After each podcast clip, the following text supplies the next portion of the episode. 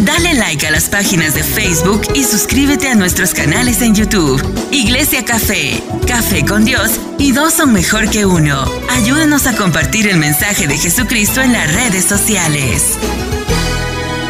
Les saluda el pastor Mingo de la Iglesia Café. Café, sí, y damos café. Y sin café no hay qué? Paraíso. Y sin café no hay? Paraíso. Ah, bueno, sin café no hay paraíso. Y estamos localizados en el 1901 sur de la calle 12 en la ciudad de Allentown, Pensilvania. Y en esta noche eh, Dios me da la oportunidad de predicar un mensaje que se titula cuando Jesús llega, todo es transformado. Cuando no hay transformación es porque Jesús todavía no ha llegado. Yo no he leído en la Biblia que donde Dios haya llegado no haya habido un cambio. Siempre hay un cambio cuando Dios llega y la vida de las personas son que transformadas. Entonces, cuando Jesús llega, hay algo tiene que suceder algo tiene que suceder. Cuando Jesús apareció en aquel lugar por Israel, por esas tierras palentinas, hubo grandes cambios. Hubieron cambios en el mundo espiritual, hubieron cambios sociales y hubieron cambios religiosos. Cuando su mensaje y presencia comienza a llegar a Asia, a Europa, a África, a los Estados Unidos, a, los Suramérica, el poder de Dios empieza a transformar vidas. Porque cuando Jesús llega, todo empieza a transformarse. El poder transformador de Dios como comenzó a manifestarse en todo lugar, trayendo que avivamiento y multitudes se agregaban al Señor. La presencia de Jesucristo genera poderosas transformaciones. Si una persona le cree a Jesucristo dentro de una casa, empieza la transformación primero en esa persona. Después que esa transformación esté en la persona, Dios empieza a transformar a los que están alrededor de usted. ¿Por qué? Porque primero Dios tiene que trabajar en usted. Porque si Dios empieza a trabajar con ellos y usted no está preparado, usted puede dañar a aquellos, entonces los, los dos van a estar dañados y no le van a servir al Señor. Por eso es que Dios empieza a transformarse, especialmente, escuche bien, en los matrimonios. Cuando yo oigo una persona que me está hablando acerca de la otra persona, ya yo sé que el cambio tiene que Dios hacer en la persona que me está hablando. Porque la persona que habla mucho es la que más necesita cambio. ¿Verdad, pastora? Lo vemos diariamente, lo vemos en consejería, pero lo importante es que cuando la presencia de Jesucristo llega, genera poderosas transformaciones. Genera poderosas transformaciones. El tiempo transforma a las personas. Escuche esto bien. ¿Cuál es el significado de transformado? Transformado es cambiar, diga cambiar. Tú no puedes encontrarte con Jesucristo y no cambiar. Tú tienes que cambiar. O Jesús te va a hacer cambiar. Pero el significado de transformado es cambiar el aspecto o la forma de una cosa o de una qué? Persona.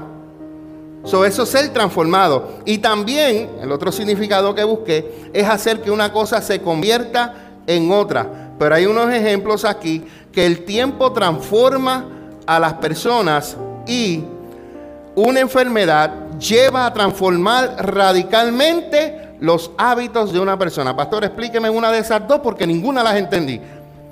Cuando a ti te dice el médico, tú tienes diabetes, o te dice, tú tienes alto colesterol, tú tienes que tomar medidas. Y si tú tomas las medidas, tú vas a ser transformado. So, una enfermedad te puede llevar a una transformación o una enfermedad te puede llevar simplemente a la muerte. Tú decides qué escoger. O sigues comiendo rabito de lechón y chuleta y pork todo el tiempo, o te empiezas a comer ensalada como el pastor, como Greg, que ya lo tengo contagiado, como Fabiola y Jason, que ya están.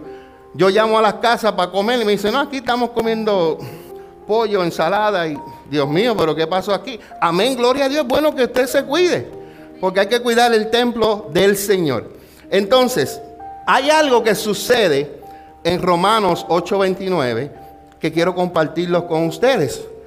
Dice, Pues Dios conoció a los suyos de antemano y los eligió para que llegaran a ser como quién. Mano, si usted está aquí, usted tiene que ir caminando para que usted se parezca a quién. ¿Por qué? Porque ya Dios lo escogió a usted de antemano. Y como Dios ya lo escogió a usted de antemano, usted tiene que caminar para que usted llegue a la estatura de Jesús. ¿Vamos a alcanzar la estatura de Jesús en esta tierra? No. Pero podemos tratar. Podemos tratarlo. Entonces, Dios te eligió a ti para que tú llegues a ser como Jesús, a fin de que Jesucristo fuera el hijo que mayor.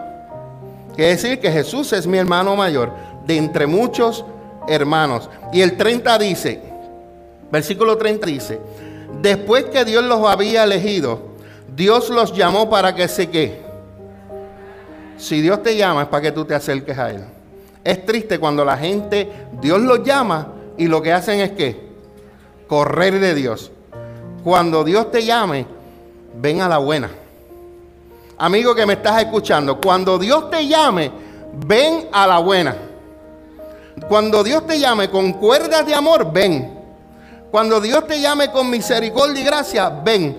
No esperes que llegue el, lo que le pasa a la gente, todas las situaciones, problemas, divorcio, muerte, situaciones que, que que después no encuentran cómo salir. Ven ahora que Dios te está llamando con amor. Y mira lo que dice el versículo. Y a la vez que Dios te llamó para que te acercaras a Él, una vez que te llamó, los puso en relación correcta. ¿Con quién? Con Él mismo. Y luego de ponerlos en la relación correcta con Él, les dio su gloria. Yo tengo gloria de Dios. Julio tiene gloria de Dios. Elis tiene gloria de Dios. Hermana Blanca, usted tiene gloria de Dios. Dios nos ha dado gloria.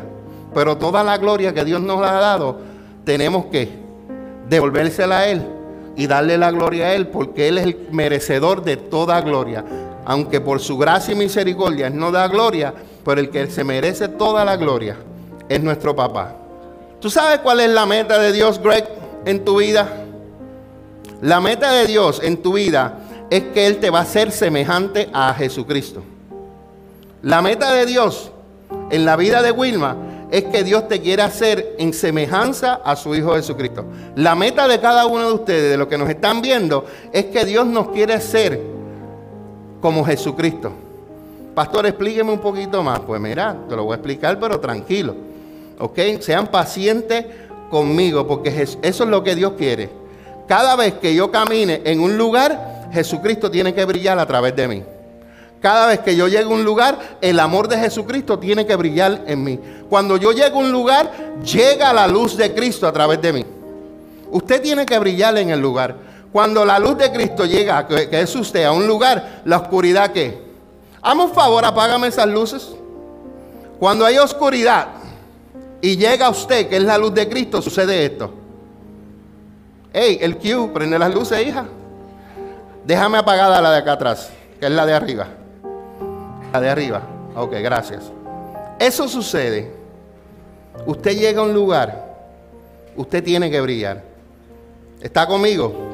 Primera de Juan capítulo 3, versículo 2 y 3 nos dice, queridos amigos, ya somos hijos de Dios, pero, mm, pero él todavía no nos ha mostrado lo que seremos cuando Cristo venga. Todavía Dios no lo ha mostrado. Él está trabajando con nosotros para llevarnos a eso. Pero sí sabemos que seremos como quién. ¿Cómo vamos a ser? Como Jesús. Porque lo veremos tal y como Él es. Y todos los que tienen esta gran expectativa se mantendrán puros así como Él es puro. Yo tengo que parecerme cada día más a Jesús. Fabiola necesita parecerse cada día a Jesús. ¿Tú sabes cuando tú no te pareces a Jesús? Cuando tú empiezas a hablar de tu hermano. ¿Tú sabes cuando tú no te pareces a Jesús? Cuando ves a alguien en necesidad y tú pudiendo ayudarlo, no lo ayudas. ¿Tú sabes cuando, tú no te pareces a Jesús? Cuando tú quieres hacer la voluntad tuya y no la del Padre. No la del pastor, la del Padre.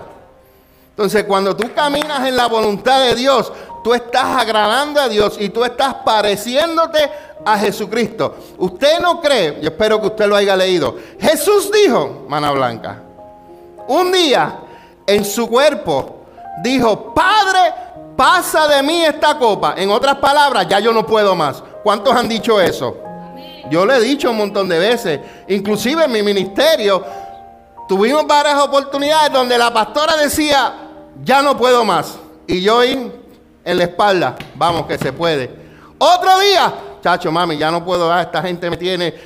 Y la pastora, vamos papi que se puede. Entonces, ¿qué sucedía? Cuando ella estaba down y cuando, y cuando yo estaba down, ¿quién nos ayudaba? Dios enviaba un profeta a hablarnos. Un día me recuerdo en la, en la otra iglesia, estábamos en ese día que íbamos a dejar la iglesia, ¿te recuerdas? Y Dios envía un profeta, la pastora Lourdes, y Dios nos ha dado una, una casa de palabra. Es como que Dios te vio y vino y te recogió y vino ese. Yo sé que estás herido, yo sé que estás sufriendo, pero dale porque el largo camino te resta. Llevamos siete años, cumplimos este año. Siete años cumplimos ahora. Pero hubieron momentos en que yo quería dejarlo todo. Y yo sé que muchos de ustedes en un momento de su vida han querido dejarlo. Si yo le he pasado, yo sé que cada uno de ustedes lo ha pasado. Pero Jesucristo nos dijo, confíen en mí, yo he vencido al mundo. Si Jesucristo lo logró y el Padre quiere que nosotros nos parezcamos a Jesús, quiere decir que el Padre quiere que nosotros también venzamos, vencemos. Eso es lo que quiere Dios. Termino el versículo. Ya lo dije, así como Él es, ¿qué? Puro. La vida cristiana es el proceso en el que los creyentes se vuelven cada vez más semejantes a Cristo. ¿Sabes por qué está pasando esa situación? Porque Dios te está formando tu carácter para que te parezcas a Cristo. ¿Tú sabes por qué tú no entiendes ahora los problemas que estás pasando en tu matrimonio? Porque Dios quiere formarte, porque en un futuro te vas a dar cuenta que Dios te venía preparando para que estuvieras ayudando a los matrimonios. ¿Sabes por qué estás pasando estas situaciones financieras? Porque en un momento Dios te va a ayudar y vas a hablar de la finanza, porque es en la área donde Dios te formó. Y cada proceso que tú pases, cada situación que tú pases, es que Dios te está formando, formando tu carácter para que tu carácter sea como el de Él. ¿Cómo es el carácter de Jesucristo? Manso, humilde, bondadoso, obediente. Dígame, digan diciendo, ayúdame. Paciente, oh Dios mío, sobre todo paciente conmigo, después con la pastora y después con la iglesia café. ¿Verdad que Dios es paciente? Dijiste uno que me gustó ahora, amoroso. Mira, no hay nadie, no, ese, ese es la base de todo, porque Dios en su esencia es amor. Sin el amor de Dios, yo no estuviera aquí. ¿Le puedo contar a ellos lo que tú y yo hablamos ahorita? ¿O, comentamos? ¿Te lo puedo decir a ellos? Ok. Escuche bien, esta es una conversación personal entre la pastora y yo. Personal. Pero como ella me da permiso, yo se la voy a contar a ustedes, ¿ok? Ahorita, durante el día, la pastora me dijo, yo sin Dios me muero. Yo, ok, esa yo la acepté. Y yo le dije, si tú dejas a Dios, yo me largo. Porque con Dios yo te puedo aguantar. Y yo le dije, y si yo dejo a Dios, yo también me voy. ¿Por qué? Porque no va a haber el amor de Dios, no va a haber la paciencia de Dios, no va a haber la tolerancia de Dios, no va a haber el dominio propio de Dios. Y lo que vamos a vivir es como perros y gatos. Y para que la cosa no funcione, sin Dios. Pues mira, mejor es mantenernos agarrados de Dios, aunque, aunque la guagua se quiera. ¿Cuántas veces el barco no se ha querido virar aquí? Pero nos mantenemos que agarrados. Hermano, nosotros hemos pasado unas experiencias. Y la última que pasamos fue ahora, entrando diciembre a enero. Es como que vino, no voy a decir la palabra lo que pensé, pero Voy a ver si lo trato de decir de una palabra más bonita porque estamos en, en Facebook Live. Pero vino alguien con un perfume que no olía bueno. Ya me están entendiendo, porque estoy usando palabras bonitas. Y dejó el olor aquí y se fue. En otras palabras, Satanás envió y, nos dio duro a finales de, diciembre, a principios de enero, y nosotros nos mantuvimos, mantuvimos que agarrados de Dios. Yo dije, Señor, tú no me vas a dejar en vergüenza. Señor, tú dijiste. Señor, tú dijiste. Y yo encerrado en esa oficina allí, y yo veo, wow, recogimos cuántas? 300 dólares de ofrenda. ¿Cómo va a ser? Si estábamos colectando 1500, 1600, ¿cómo?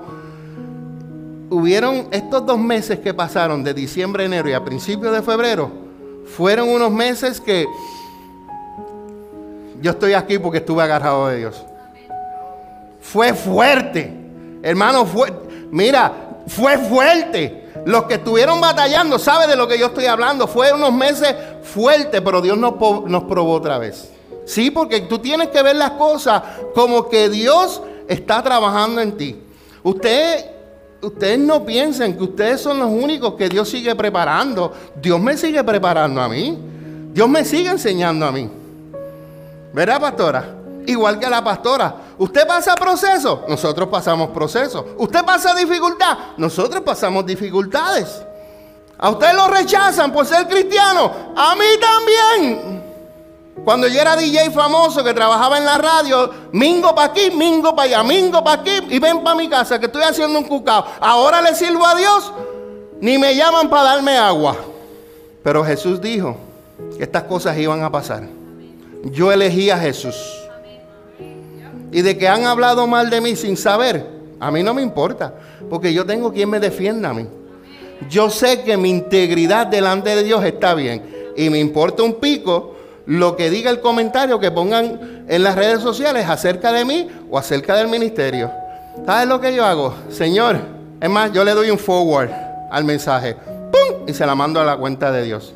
Para que Dios lo vea y diga, Señor, encárgate de ellos porque yo no le voy a prestar atención y Dios se encarga de ellos. ¿Están conmigo? Vamos allá. El proceso que tú pasas no estará completo hasta que lo veamos cara a cara. Puse dos versículos ahí, no los puse para leerlo, pero saber que es nuestro destino final debe ser nuestra motivación para mantenernos puros, siendo moralmente recto y manteniéndonos libres de la corrupción del pecado. Tú tienes que caminar con pureza. Tú tienes que caminar. Si tú vas a caminar hacia Dios con pecado, mira, te vas a explotar. En el sentido que Dios es puro, Dios es santo. Algo en el caminar, si estás caminando con Dios, todas esas escamas de pecado se te tienen que caer de encima. Por eso ayer, ayer, es importante que en el estudio de ayer, los que no han venido, sigan viniendo, faltan dos, dos semanas más. Ahí vemos, ahí Dios como que nos ve en el espejo como que vamos a un espejo y tú te miras. Entonces Dios te hace ver lo que está mal en ti. Y lo que pasó, que tú no creías, que no afectaba, porque aquí vienen las emociones y hablamos acerca del alma, ¿verdad? Necesitamos sanidad en el alma. Porque a veces creemos que pasamos traumas anteriores y no nos afectan ahora, sí nos afectan. Y tenemos que entregarle eso a Dios para que Dios nos sane, para que crezcamos espiritualmente. Amén. ¿Están conmigo? Dios también nos purifica, pero nosotros debemos actuar para mantener nuestra salud moral. Hay una parte, una parte que le toca a Dios, pero no todo es Dios. Hay partes que te tocan a ti hacer. Cuando tú te levantas en la mañana, el jefe te llama para que vayas a trabajar. ¿No? El jefe te pone una alarma para que te despierte. ¿No? El jefe va y te recoge o te echa gasolina al carro. Ok, ¿cuál es la parte que te toca a ti? Levantarte. Primero que nada, acostarte temprano. Porque si te amaneces jugando PlayStation, pues tú sabes que vas a levantarte cansado. ¿Me entiendes? Así que usted tiene que tomar iniciativa. Lo mismo sucede en el reino de Dios. ¿Por qué usted se acuesta temprano para ir a trabajar, pero los sábados en la noche se amanece y llega tarde a la iglesia? Dios nos purifica, pero nosotros debemos de qué? Actuar. Tú tienes que actuar. ¿Alguien, ¿A alguien le torcieron el brazo y lo trajeron para que aceptara a Jesucristo? Usted tomó una decisión y esto es de decisión. Usted decide si va a seguir cargando con las pudreces que lleva o usted decide dejárselas tiradas ahí y usted seguir caminando hasta conocer a Jesús y usted sea como Jesús. No cargue con basura que se supone que ya la haya dejado atrás. Con el pasado usted no va a llegar al frente. Amén. A medida, que, a medida que llegamos a ser más como Jesucristo, descubrimos nuestra verdadera identidad, el propósito para el cual fuimos creados. Me dijo ahorita mi esposa, esto yo no lo sabía, lo escuché de ella, me vi ella lo aprendió. Pero ella me dijo que a los 18 días, a los 18 días de, el esperma y, el, huevo de, de la mujer y el hombre, a los 18 días ya se escucha el latido del corazón del bebé. 18 días. 18 días. Esa es la vida de Dios. ¿Por qué traigo esto? Porque eh, hay gente tomando decisiones en su vida, porque como no tienen identidad y no saben quiénes son, no reconocen que Dios es un Dios de vida y cuando hay una conexión y una persona queda embarazada, ya hay vida. Pero como ellos no tienen identidad, no saben quiénes son. Ellos se creen que están en este mundo y que después de este mundo no hay que nada. Pero hay más. Entonces nosotros como hijos de Dios cuando nosotros llegamos a ser más como Jesucristo, hay una identidad que se es revelada en tu vida. ¿Tú sabes lo que tú eres? ¿Sabes lo que tú eres, Ana? Tú eres una hija de Dios. ¿Sabes lo que tú eres, Richie? Tú eres un hijo de Dios. A Satanás no le importa que tú le digas que yo soy cristiano. Porque eso no es identidad. Eso es un, eso es un label que le pusieron la gente de un país a los que seguían a Jesucristo. Eso no los llamó Dios, fue la gente. Dios me llama a mí, Dios te llama a ti, hijos e hijas. Cuando tú conoces esa identidad, quién tú eres en Cristo, mira, no hay quien te pare. Pero ¿cómo lo vas a poder lograr? Cuando tú empiezas a conocer a Jesús y empiezas a llegar a ser más como Él. Pastor, pero explíqueme, porque usted está hablando mucho, pero ¿cómo yo puedo llegar a ser más como Cristo? Te voy a dar algunas. Bueno, te las tiré todas de una vez. Se supone que te las diera una a una. Número uno, ¿qué dice ahí Julio? Satanás no quiere que tú leas la palabra. Satanás no quiere que tú vengas a los estudios. Satanás no quiere, ay, es que yo no leo. Mire, aquí nadie puede decir que no lee, porque el menos que leía era yo. Estoy enojado. Porque el menos que leí aquí en toda la iglesia creo que he sido yo. Yo era un hombre que lo único que hacía era ver televisión. Y por horas. Y no te voy a decir que me gusta leer. Porque si te digo que me gusta leer, te estoy mintiendo. No me gusta leer, pero tengo que leer. He decidido leer. Porque si yo no estudio, si yo no me meto en la palabra de Dios, ¿qué les voy a traer yo a ustedes aquí? Yo tengo que meterme a buscar. Yo tengo que buscar ahí una revelación que Dios me dé para yo poder qué? Traerlo. Pero entonces, allá dice que usted tiene que, ¿cómo te puedes parecer más a llegar a ser como Cristo? Lee la palabra. ¿Tú quieres, quieres conocer? Le voy a preguntar a alguien aquí, a ver quién yo le puedo preguntar. Ah, todos ustedes, maybe la hermana Blanca no sabe. Hermana Blanca, ¿usted sabe quién es Steve Jobs? ¿No sabe quién es? Greg, ¿tú sabes quién es Steve Jobs? Ok. Aquí viene lo que les quiero enseñar. ¿Me dan 10 minutos más? Yo sé que son las 8 y 30. ¿Me dan 10 minutos? ¿Me dan 10 minutos? ¿Sí o no? Sí. Ok. Ya iba a terminarlo aquí, lo predicaba la semana que viene. La diferencia. ¿Por qué tú sabes quién es Steve Jobs? Dime rápido. ¿Usted escuchó lo que él dijo? Dilo en español porque estos no te escucharon. Ha leído sobre él. Sígueme, sígueme, sígueme, sígueme, sígueme. Ha leído sobre él, ¿verdad? hermana Blanca, ¿por qué usted no sabe de Steve Jobs? Dígame lo que él, lo que él dijo. Dígame, dígame lo contrario que él me dijo. Él me dijo que leyó. Y usted me tiene que decir, porque no he leído de él. No ha leído de él. Pero ¿qué sucede ahora? Si ahora la hermana Blanca llega a la casa y, viene y dice, bueno, el pastor me cogió allí, yo tengo que buscar quién es Steve Jobs. Déjame Google, Steve Jobs. Se pone a buscar de Steve Jobs, va a aprender de quién? De Steve Jobs. Entonces, ¿cómo tú quieres saber de Jesucristo si no lees su palabra? ¿Cómo vas a saber de Dios si no conoces sus obras maravillosas? Satanás no quiere que tú leas la palabra. Es más, él se la conoce. Me estoy quedando así porque él se conoce la palabra y él no quiere que tú la conozcas. Mira qué astuto es. ¿Qué fue lo que le dijo él a, a Jesús en la tentación? Tres versículos bíblicos. ¿Cómo le contestó para atrás a Jesús? Tres versículos más. Él le tiró una curva y vino Jesucristo, le tiró un slider. Él vino a le traer un change-up y vino Jesucristo, le mandó una de 110 por hora. Entonces, si tú no conoces la palabra de Dios, la única armadura en la armadura de Dios que es de defensa es la palabra de Dios. Toda, perdón, de ofensa, de ofensiva. Las otras son de defensa. El casco, el pecherín, los zapatos, todo lo demás es para que tú te defiendas. Cuando tú quieres atacar, atacas con qué? Con la palabra de Dios. Pero es para que ataques a las tinieblas. Porque lamentablemente los cristianos lo cogen para atacarse los unos a los otros. Y eso no debe ser. La palabra es para atacar. Cuando el enemigo te venga a decir algo, tú vengas y digas, no, porque escrito está. Jesús le dijo tres veces a Satanás, escrito está. Escrito está. Escrito está. Mala Blanca, no vaya ahorita a buscar de Steve Jobs, ¿ok? Quédese tranquila.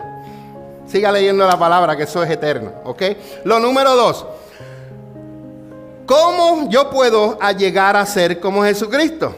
Poniendo en práctica sus enseñanzas. Porque aquí es que está el problema. Hay gente que no leen la escritura. Pero hay gente que la leen, pero no la ponen en práctica. Entonces tú tienes que leer y poner en práctica. Número tres, teniendo comunión con Dios por medio de qué? De la oración. Es importante la oración y es importante la palabra de Dios. Los dos servicios donde menos viene gente. Y Satanás lo sabe. Por eso que en los días de oración y por eso que en los días de estudio bíblico te suceden miles de cosas para que tú no vengas. Él no quiere que tú aprendas. Y más cuando en ese día van a dar una lección, que esa lección te va a hacer libre. Satanás se inventa lo que sea y tú no llegas. Y ese día la bendición que era para ti y tú por tonto, por ser inmaduro, te la perdiste. Próximo. ¿Cómo puedo llegar a ser como Cristo? Estando llenos de qué? De su espíritu. Hay que buscar la llenura del Espíritu. Y lo próximo, y llevando a cabo su obra en el mundo. Todo va relacionado. Y todo esto habla de Jesús. Jesús leyó y estudió la palabra, aunque Él es la palabra. Él puso en práctica lo que enseñaba. Él tenía comunión con su Padre porque oraba. Y Él estaba lleno del Espíritu Santo y llevaba a cabo las obras del mundo. Lo que Jesús hizo, ¿quién lo tiene que hacer? Nosotros. Porque tenemos que parecernos a Él y tenemos que practicarlo. Voy a dejar el mensaje hasta aquí y predico la semana que viene. Comienzo a hablar de las obras que hizo el Señor Jesús. Tengo las obras del Señor Jesús que Jesús es el Todopoderoso en todo lugar. Donde quiera que Él llegaba, Él demostraba su poder. Lo otro que es, les voy a dar un repasito lo desarrollo. Las obras de los fariseos, ellos acechaban como una fiera. También ellos hacían esto. Su arma es la acusación. Esos son los fariseos. También su corazón se caracteriza por la dureza. Eran duros de corazón.